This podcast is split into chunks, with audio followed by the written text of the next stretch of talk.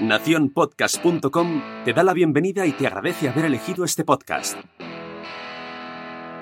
Hola, somos Laura Pastor y Estefanía García. Y te damos la bienvenida al Club de las Vaginas. Si quieres ser socia, atención a las reglas. La primera regla es ponerte cómoda. La segunda regla es disfrutar aprendiendo con cada podcast. Atención a la tercera regla. Si tienes alguna pregunta, haznosla llegar. La cuarta regla es para ti que es tu primer día en el podcast. Agárrate que vienen curvas. Hoy toca escuchar. Y por último, y la más importante, todo lo que se habla en el Club de las Vaginas se queda en el Club de las Vaginas. Lo tenemos claro, así que empezamos.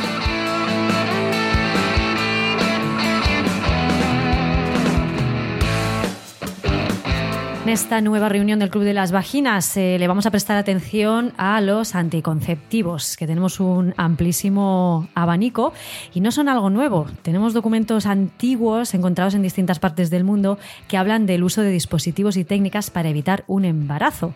Que el sexo sea un medio para el placer y no exclusivamente para la reproducción es algo que la especie humana parece haber sabido y entendido desde el principio de los tiempos, aunque la situación sociopolítica, cultural o religiosa en determinados momentos de nuestra historia a veces ha hecho más o menos factible su uso. Pues eh, súper interesante ¿eh? lo que vamos a contar, porque además es el día a día de las mujeres que, usamos anticonceptivos o no.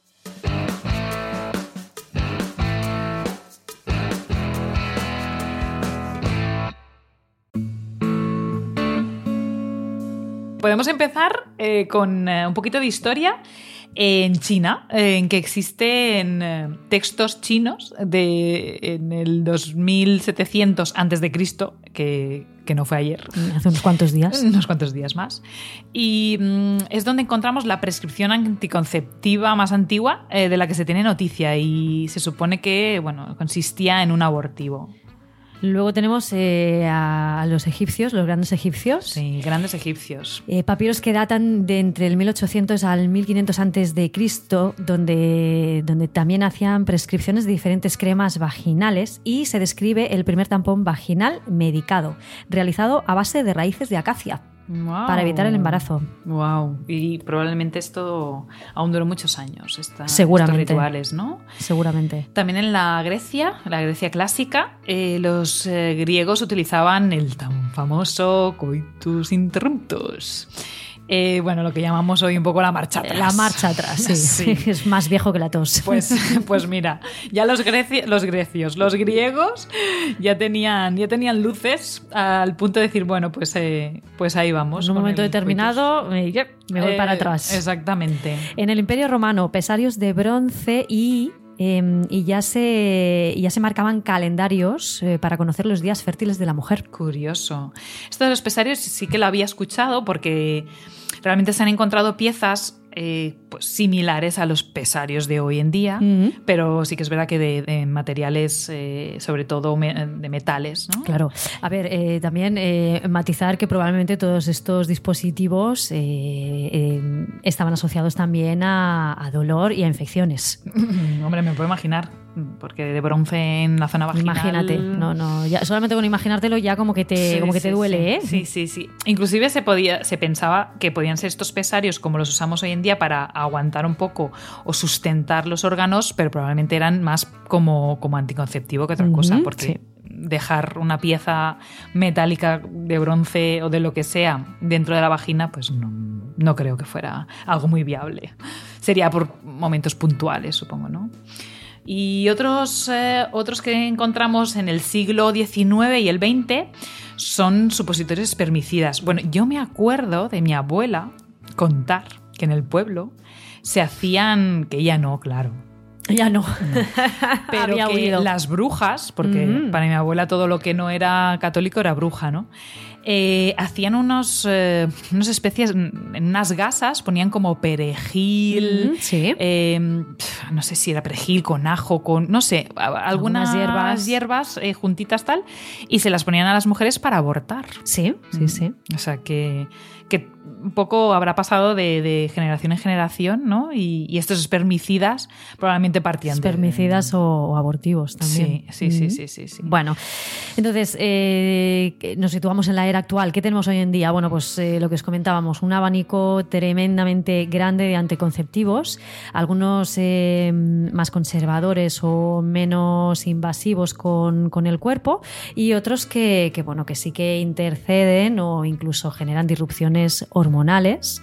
Em, y cuando hablamos también de métodos anticonceptivos quirúrgicos, pues eh, también son, pueden llegar a ser eh, irreversibles. ¿no? Tenemos un poco de anticonceptivos, un poco para todas las edades, para todos los gustos y para todas las intenciones. Sí, cuando hablamos de disruptores hormonales, que para que quede claro, porque para nosotros pues es un, es un concepto bastante habitual. Una palabrota muy dicha y muy habitual, eh, pues bueno, va a interferir un poco con, eh, con nuestro... Con nuestro ciclo hormonal sí, menstrual. Que acaba por, por estar eh, dominado o, o, o, inhibido. O inhibido, exacto. Bueno, pues, ¿qué, ¿qué, podemos hablar? Hablando de, de de hormonas. Vamos antes, a antes, de, antes de meternos, sí, importante, sí. hay que decir que método anticonceptivo uh -huh. no siempre equivale también a método para evitar el contagio de enfermedades por transmisión sexual. Es verdad. ¿De es acuerdo? Verdad. Hay que tenerlo claro. Entonces, esto. esto. también lo iremos, lo iremos matizando. Uh -huh. De hecho, veréis que la mayoría de anticonceptivos, de métodos anticonceptivos, eh, no evitan eh, uh -huh. un contagio de, de, enfermedad sexual. Sí, eso es muy importante. Y esto es muy importante. Hoy, Así que, y el, bueno, es uno de los objetivos de, este, de esta reunión del Club de las Vaginas, es dejar bien claro eh, para qué, o sea, qué tipo de anticonceptivos y, y, y para qué situaciones también. ¿no? Correcto. Vale, pues empezando por los hormonales, tenemos eh, el anillo. Uh -huh. eh, el anillo, pues es está, eh, digamos, es como un anillo, no, no tiene más, eh, con una carga hor, eh, hormonal eh, que va a interferir en este, en este ciclo hormonal y que es muy fácil de colocar. Bueno, las mujeres Se coloca que lo... dentro, de, dentro de la vagina. Sí, hay que tener un poquito de destreza a nivel, a, a, al punto de que, bueno, que hay que introducirlo y sacarlo con alguna facilidad, ¿no? El parche también dentro de los hormonales, ¿eh? tanto anillo como parche llevan estrógenos y progestinas sintéticas, uh -huh. serían anticonceptivos hormonales. También. Y dentro de este grupo también tenemos las inyecciones de progestinas, uh -huh. que este, bueno, eh, cuenta con bastantes riesgos asociados a cáncer de mama. La, uh -huh. los, los, índices son altos y a pérdidas de peso importantes. Eh, y no se ven mucho, ¿no? No, no es uno de los, de los más anticonceptivos más, a, más habituales, se utilizan en determinados casos. eh, y la famosísima píldora anticonceptiva. Sí, la revolución de la, la píldora. revolución ¿eh? de la píldora que en los años 60 se empezó a comercializar. También comentaros que eh, en posteriores reuniones del Club de la Vagina eh, hablaremos específicamente de cada uno de estos métodos anticonceptivos porque cada uno merece sí, un sí, espacio sí.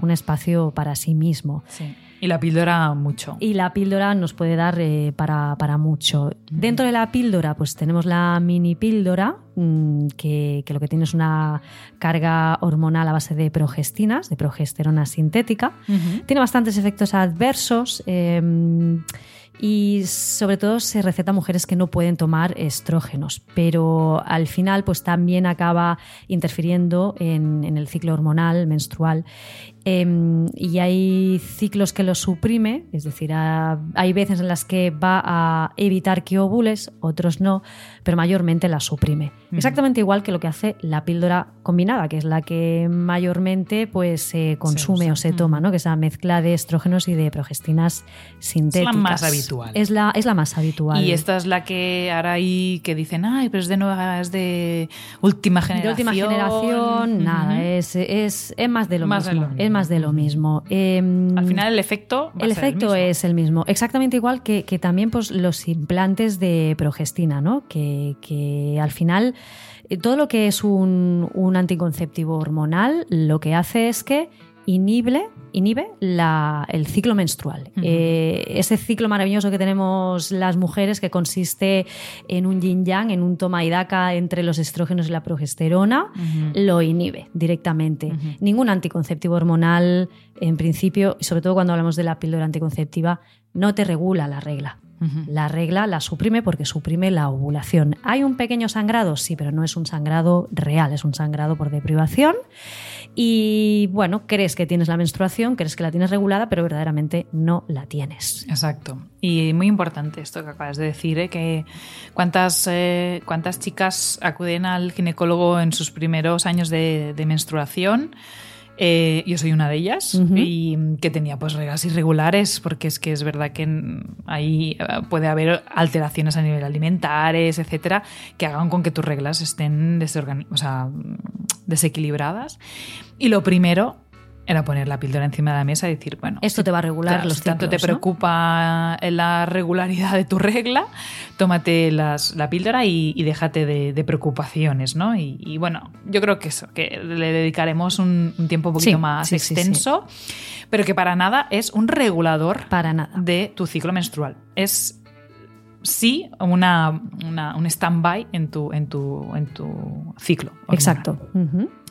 Vale, pues seguimos. ¿Qué más eh, tenemos? Uno muy interesante, el método sintotérmico. Mm. Sintotérmico. Ahora eh, nos metemos en los que no son tan invasivos. Exacto. Pero sí, que implican eh, un alto conocimiento de, nuestro cuerpo. Y un control, pues bueno, muy riguroso, ¿no? a lo mejor. Para, hacerlo bien. Para hacerlo bien. Y tener una, una eficacia alta. Sí. Bueno, el método sintotérmico basa, es también llamado el método natural Puede ser. o método de observación de la fertilidad. También. El, MOF o MOF. Mm.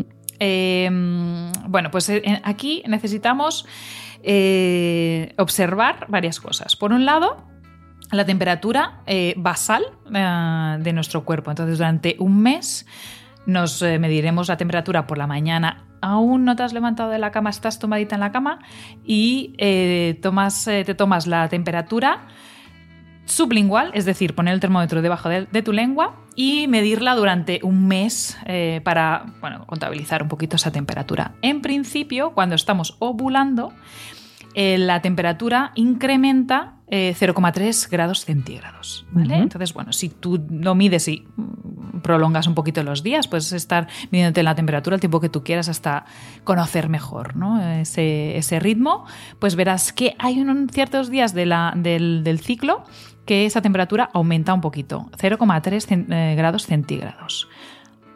Otra cosa que podemos eh, observar es el cervix.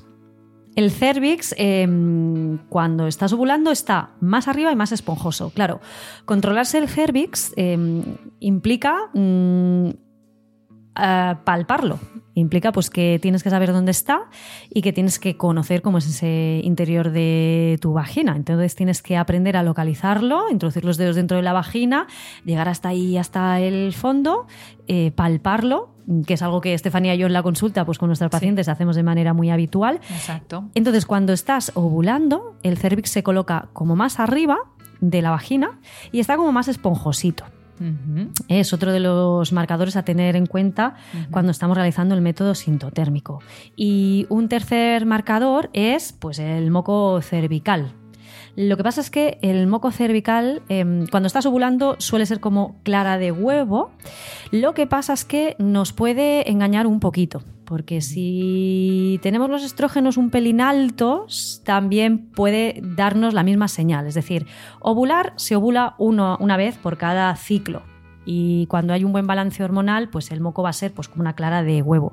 Pero si por diferentes motivos pues tus estrógenos están un, poquito, están un poco más altos o estás un poco más nerviosa, también puede ser que tengas una, una pérdida de flujo que es similar al de la ovulación.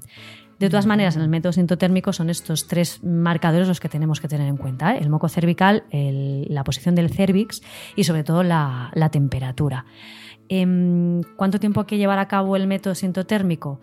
Unos seis meses, más o menos. Unos seis meses de autoestudio y de calendarios menstruales para eh, determinar qué días estamos ovulando y, digamos, evitaríamos esos días tener relaciones con penetración Exacto. o con ella, o sea, sí, con penetración para evitar el embarazo. Exacto, es la llamada eh, ventana de fertilidad. Exacto. Ojo, para evitar el embarazo o también lo podemos utilizar para el método contrario, para conocer los días fértiles y favorecer un embarazo. Exacto. Eh, este sí que no evita para nada el contagio de relación de, de, de, transmisión eh, sexual. Exactamente. Y, bueno, sí que es un método muy recomendado en relaciones estables, ¿no? Y que sobre todo, pues eso, como anticonceptivo y como método para observar eh, los días de más fertilidad. Bueno, pasamos a otro, el, uno que también se usa mucho en cuando estamos intentando quedarnos embarazadas, pero que también nos sirve como, como test anticonceptivo, que será el test de ovulación. En eh, las farmacias, bueno, es, algo que podemos encontrar inclusive en internet. Eh, son unas tiras reactivas eh, con la orina cuando se ponen en contacto con la, con la, orina, detectan un tipo de hormona, la hormona luteinizante, y a partir de ahí eh, nos va a dar un resultado. En el caso de que el resultado sea positivo, eso significa que la ovulación se dará más o menos en las próximas 36-40 horas. Bueno, no es muy fiable, ¿no? Eh, porque da algunos falsos positivos y es un poco también lo que, que tú hablabas que a nivel de estrógenos también eh, durante si hay algo, sí, si hay algún desbalance en estrógenos o en andrógenos eh, puede dar falsos positivos y también el test de ovulación no acaba de detectar todo el porcentaje de LH. Entonces, a lo mejor eh, no te está dando un positivo y sí que, sí que estás a punto de ovular. Em, con lo cual, el test de ovulación sería también interesante utilizarlo paralelamente al método sintotérmico. ¿eh? nos daría un puntito más de, información. Bueno, y otro método em, que es el no se puede decir bien el nombre. Porque es, el, bueno, sí, es que es eh, en alemán, creo que es eh, Mittels, Mittelschmerz. Exacto. Sobre todo es un nombre que hace referencia a los síntomas que hay a veces en la ovulación, ¿no? Que es, un, que es un spotting, es un sangrado muy, muy light, unas molestias abdominales ligeras, eh, sensibilidad en los pechos. Hay muchas chicas que, mujeres que te dicen, mira, yo sé en cada en qué ciclo, o sea, cuál es el ovario. Cuando, exacto. Que, cuando ovulo. Cuando ovulo, sí, porque lo siento, bueno, es una sensibilidad que se va ganando también con el tiempo. Pues sería un poco esto, ¿no? Sí, sí, sí, sí. Eso sí, es la sensación de, o sea, ese spotting acompañado de ciertas molestias abdominales y cierta sensibilidad en los pechos. Decir que la ovulación no duele, sobre todo. ¿eh? Una cosa es una sensación, un, ligero calambre, pero las ovulaciones no duelen. Mm, si, tú que nos estás escuchando eh, te sientes identificada y dices, otras, pues a mí la ovulación sí que me duele. Incluso hay chicas que dicen, es que a mí la ovulación me duele casi igual que la menstruación. Cuidado. Cuidado porque podemos estar ante mm, algún tipo de patología como es una endometriosis. Entonces hay que hacer algún estudio específico. Claro, muy bien. Bueno, pasamos al, eh, preservativo, tanto masculino como femenino. Eh, si hablamos del preservativo masculino, bueno, mm, tenemos que hablar de, un poco de historia. De, los primeros preservativos eh, que, encontramos, bueno, los primeros estaban hechos de intestino de animal o, vejiga de cabra, hemos encontrado también. Que, bueno, eh, imaginemos la telilla del chalchichón. del fuet. sí. Un poco por ahí, ¿no? Pero la verdad es que, bueno, no, era, no sería muy desagradable. Eh, pues no lo sé. no, yo tampoco. Pero bueno, pensando en el la segunda opción mm, que encontramos en el siglo XVI, en el 1500 tal, que eran eh, vainas de tejido de lino. Eh, bueno, bueno, bueno, yo no, Sí, yo me quedo con el de vejiga de cabra. yo también. Yo creo que, también. luego, luego pasó a mejor vida el lino y lo sustituyeron por caucho. Claro, pero imagínate el caucho de aquel tiempo. Pues, pues entre, pues no sé, no sé, ¿eh? yo de verdad yo me quedaba con los primeros. Entre el lino y el caucho, no, no, eh, sí. Bueno, no sé, yo creo que me queda así. Eh, fíjate, el caucho es de, pues sí, mira, si la vaina de lino es del 1564, el caucho pues del 1855. Sí, se tiraron muchos años con el lino, ¿eh? Sí. Y luego en el 1900, a principios del siglo XX, ya es cuando están los, eh, salen los preservativos de látex y luego en el 1994 pues ya se cambia a poliuretano. Bueno, cada vez se va, se va perfeccionando un poquito más ese, ese complejo, ¿no? ese, ese, polímero. Mm, yo recuerdo eh, de encontrar eh, por mi casa el típico recuerdo de boda, ¿Mm? ¿vale? pues en que lo sabes, ¿no? Los recuerditos estos que te dan en, las bodas, pues imagínate de los años 90, un recuerdo de una boda que le dieron a mis padres y era una cajita de condones. Bueno, en estas que yo, pues eh, inocente de mí, me puse a jugar con ellos. Bueno, yo me acuerdo que eran, o sea, lubrificación cero. Eran secos, secos, gordísimos. O sea, no me puedo imaginar. eh, claro que era mejor que las venas de lino, ¿eh? pero, Claro. pero supongo que serán un poco a este entre látex y poliute- poliuretano, ¿no? Claro, Será un, sí, de hecho lo- los primeros eh, siempre se recomendaba el uso de, de lubricantes y se sigue, y se sigue Sí, recomendando el uso de lubricantes. Sí, Y en cuanto a preservativo masculino, pues eh, también, además de que son eh, métodos anticonceptivos, también son métodos para, para evitar enfermedades de transmisión Súper sexual. importante. Y luego, pues oye, que también los tienes de sabores, que también los tienes de colores, que también los Sí. tienes fosforescentes. Exacto. es decir, aquí también tienes un abanico muy grande Sí, sí, para, para, Para pasártelo bien. ¿eh? Para, sí, exacto. Y muy importante, inclusive vosotras, eh, chicas, que usáis píldora eh, como método, pues. de- por lo que sea. Y que sabéis que, bueno, que es un anticonceptivo, pero si tenéis relaciones sexuales, pues esporádicas, que no conocéis muy bien a la persona, sobre todo usar, aparte la- de la píldora, pues el, el preservativo, súper importante. Sí, que no, no nos confiemos con el tema de que lo único que hay que prevenir es, Es el embarazo. es el embarazo, No. porque las tasas de, enf- de- de enfermedades de transmisión sexual eh, aumentan, están aumentando. Entonces, sí, sí. mm, parece que cuando se baja un poco la guardia y se deja de hacer campaña Ujú. a nivel de prevención de ETS, vuelve otra vez a, a aumentar Ujú. la- los A índices de florecer. contagio de determinadas enfermedades. Totalmente. Y también tenemos el preservativo femenino. Sí, es verdad. Eh, no tan conocido, pero eh, existe. Eh, tenemos el preservativo femenino de látex, o sea, imaginaros como un preservativo como el masculino, pero es una anilla un poquito más ancha y que va a cubrir todo alrededor de la, la entrada de la vagina.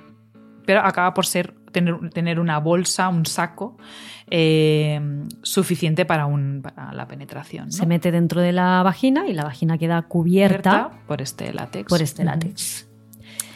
Más. El Tenemos- diafragma. ¿Mm? Tenemos el diafragma. Mm, ¿Cómo os describimos el diafragma? Mm, Pues, eh, hombre, es digamos como si fuera un gorro de. Imaginaos un gorro de lana, pero la- todo lo que es la.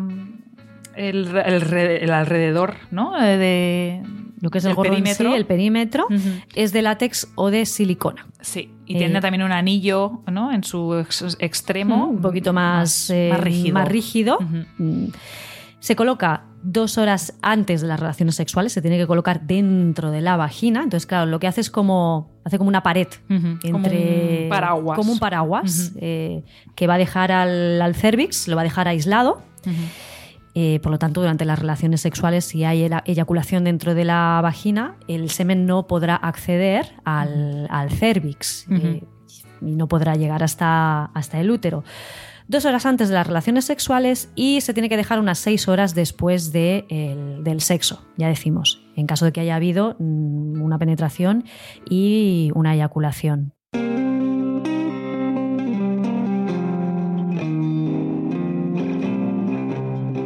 Vale, y similar al, al diafragma tenemos el capuchón o diafragma cervical. Este es un poquito más pequeño y se coloca, pues eso, en el cervix, en el, digamos, en la entrada del cuello del útero. eh, y se puede llevar hasta dos días. Eh, hay diferentes tallas porque cada, cada cervix tiene su tamaño. Y aquí también, una vez más, tienes que tener alguna destreza y practicarlo con tiempo para colocar bien este capuchón, bien localizado en el cervix. Tanto el diafragma como el capuchón eh, pueden usarse eh, al mismo tiempo con eh, espermicidas, ¿verdad. Laura? No siempre, hay diafragmas que no los necesitan, hay capuchones que no, pero mm, el espermicida también eh, pues es otro, anti, otro método anticonceptivo. El tema del espermicida es que, bueno, oye, pues si lo usas y nunca has tenido un problema, fantástico. Pero es cierto que, suelen ser sustancias un poco irritantes y que pueden causar cistitis, eh, es decir, eh, inflamación infección de la uretra, eh, dolor pélvico, dispareunia, dolor durante las relaciones sexuales con penetración.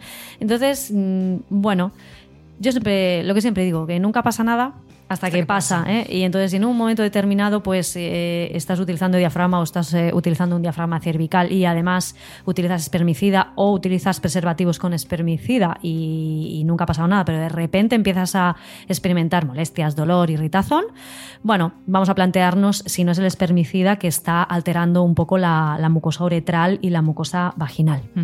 Pues sí. ¿Qué más es importante tenemos? saberlo. Bueno, eh, ya hemos hablado y la volvemos a repetir. eh, nuestra- La de los griegos. La de los griegos, sí, la vamos a llamar así. Yo creo que la de los griegos y la de muchísimas otras civilizaciones anteriores. ¿eh? Totalmente, la marcha atrás o el eh, coitus interruptus eh, es súper conocida. Pero, como diría mi peluquera, antes de llover, Chispea. Chispea. ¿Vale? No es. eh, ¿Es un método anticonceptivo? Bueno, mm, cuidadín, cuidadín. Porque, bueno, pues eso, antes de la eyaculación, eh, habitualmente hay un líquido preseminal, hay un líquido preeyaculatorio que muchísimas veces pues ya lleva esperma y sí, es el para- suficiente es el suficiente para poder eh, producir una Una fecundación. una fecundación, ¿eh? Sí. Entonces, cuidado con las marchas atrás, porque, pues eso, que antes de llover chispea. Eso, nos puede dar así unas alegrías muy bonitas. Eh, eh, nos faltaría hablar también del DIU. La familia de Dius. Sí, la familia. La familia de los Dius, que tenemos Familia un numerosa. La familia numerosa. familia numerosa. Sí, bueno, tenemos uno así como el, el patriarca de los Dius, ¿no? Que es el, el primero primero. Bueno, Es el de dentro, cobre, dentro ¿no? de los DIUs tenemos, eh, tenemos DIUs que son hormonales y DIUs que no Sí. son hormonales. ¿no? Y dentro de los DIUs que no son hormonales, pues está el, está el de cobre. Eh, inconvenientes, eh, pues que suele producir mayores hemorragias durante la menstruación y se asocia también a más dolor durante la menstruación. Mm, normalmente estas molestias y, esta, este, exceso, este exceso de hemorragia suele, suele detenerse hasta el primer año en el que tienes el DIU implantado, pero, pero claro, eh, bueno, mm, hay muchísimas mujeres que, que deciden quitárselo y cambiar de método anticonceptivo. Además, porque ahora tenemos un DIU de, de- de nueva generación. Hay DIUs de nueva generación, tenemos DIUs con carga, hormonal, pero dentro de los que son con carga hormonal, los que son más interesantes eh, son DIUs como, como Mirena o como Skyla, que llevan unas dosis muy, muy, muy bajas de, de progestinas, de, de progesterona sintética, que lo que hacen es que evitan el crecimiento del revestimiento uterino, inhiben la motilidad del esperma y, y- y hacen, digamos que, que hacen imposible la anidación. Pero, pero te permiten ovular el 85% de los casos. Entonces esto es muy interesante porque aunque estamos introduciendo hormonas sintéticas, no son disruptores endocrinos. Es decir, nuestro ciclo menstrual, nuestro ciclo ovulatorio no se ve impedido. Y la ovulación en la mujer es muy importante porque gracias a la ovulación sintetizamos progesterona que es una hormona básica para nuestra salud. ¿no? Entonces, dentro de lo que son los DIUs con carga hormonal, pues un Mirena o un Skyla serían unas buenas opciones. Bueno, y además eh, este tipo de DIUs duran cinco años. o sea, Duran podemos cinco estar años, Cinco sí. añitos.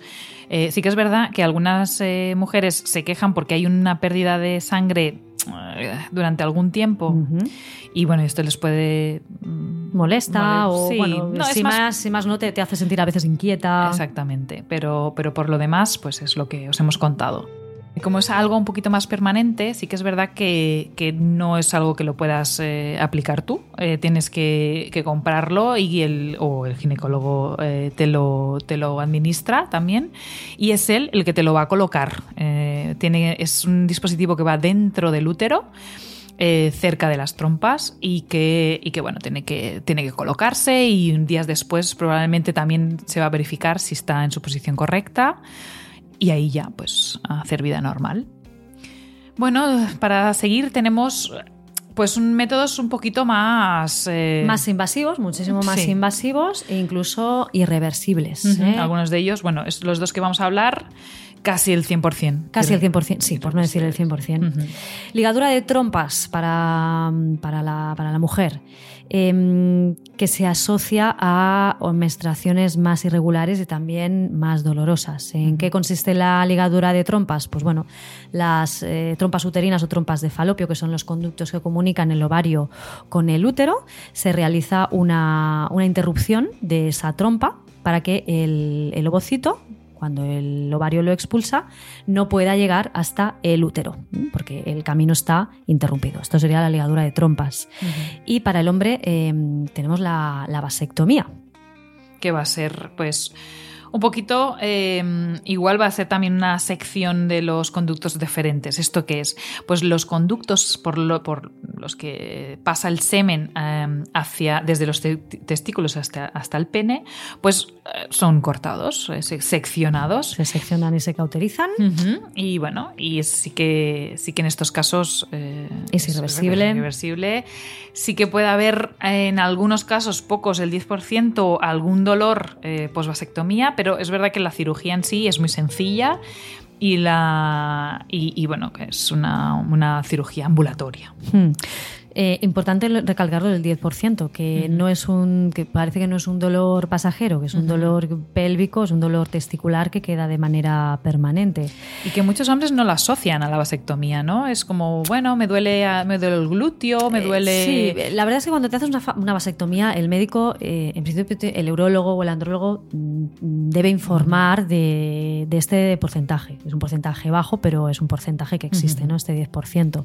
Parece también que es reversible en porcentaje muy variables, pero depende del tiempo de la intervención. Ok.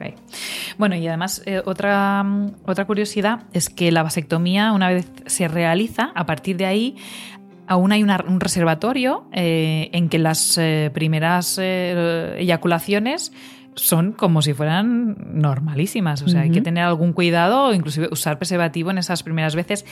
Creo que son unas 40 eyaculaciones. Em, que no son pocas, y, hay que tener ese cuidado. Esa primera fase hay que, hay que prevenir si es el, caso de querer evitar un, embarazo. Bueno, eh, pues hasta aquí este, este resumen. este, este, resumen, ¿eh? resumen, Que, hablaremos eh, en próximas reuniones, hablaremos específicamente de cada método porque como hemos comentado al principio, da, para, da para mucho. Sí. Da para mucho. Bueno, y después de hablarte de todos estos métodos anticonceptivos, probablemente eh, tu pregunta será. ¿Y qué anticonceptivo me recomendáis, no? ¿O cuál es el mejor anticonceptivo? Pues va a depender mucho de lo que tú quieras en cada momento va a depender muchísimo de tus objetivos. Por ejemplo, eh, solamente quieres eh, prevenir eh, un embarazo o además lo que te interesa es evitar el riesgo de un contagio de alguna enfermedad de transmisión sexual.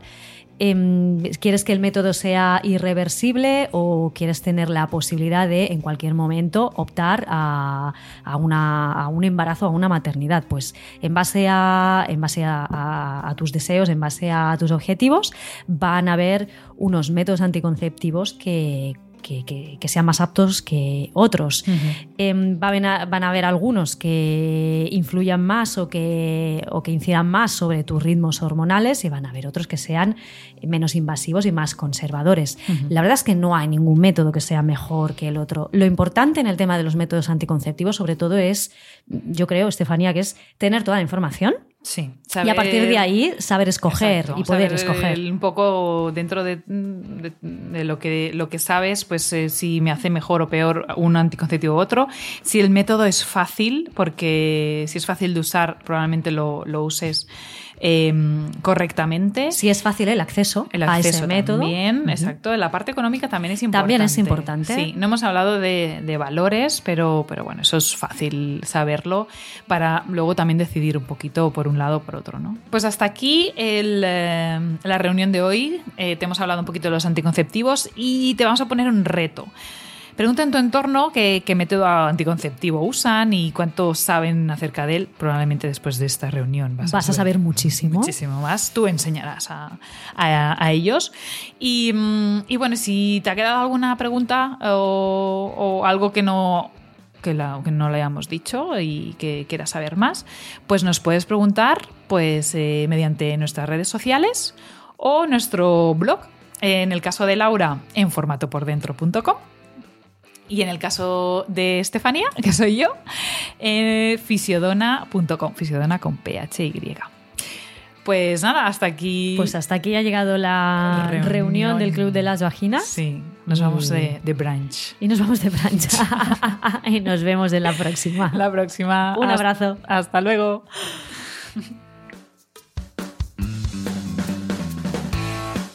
Qué bien le quedan las despedidas.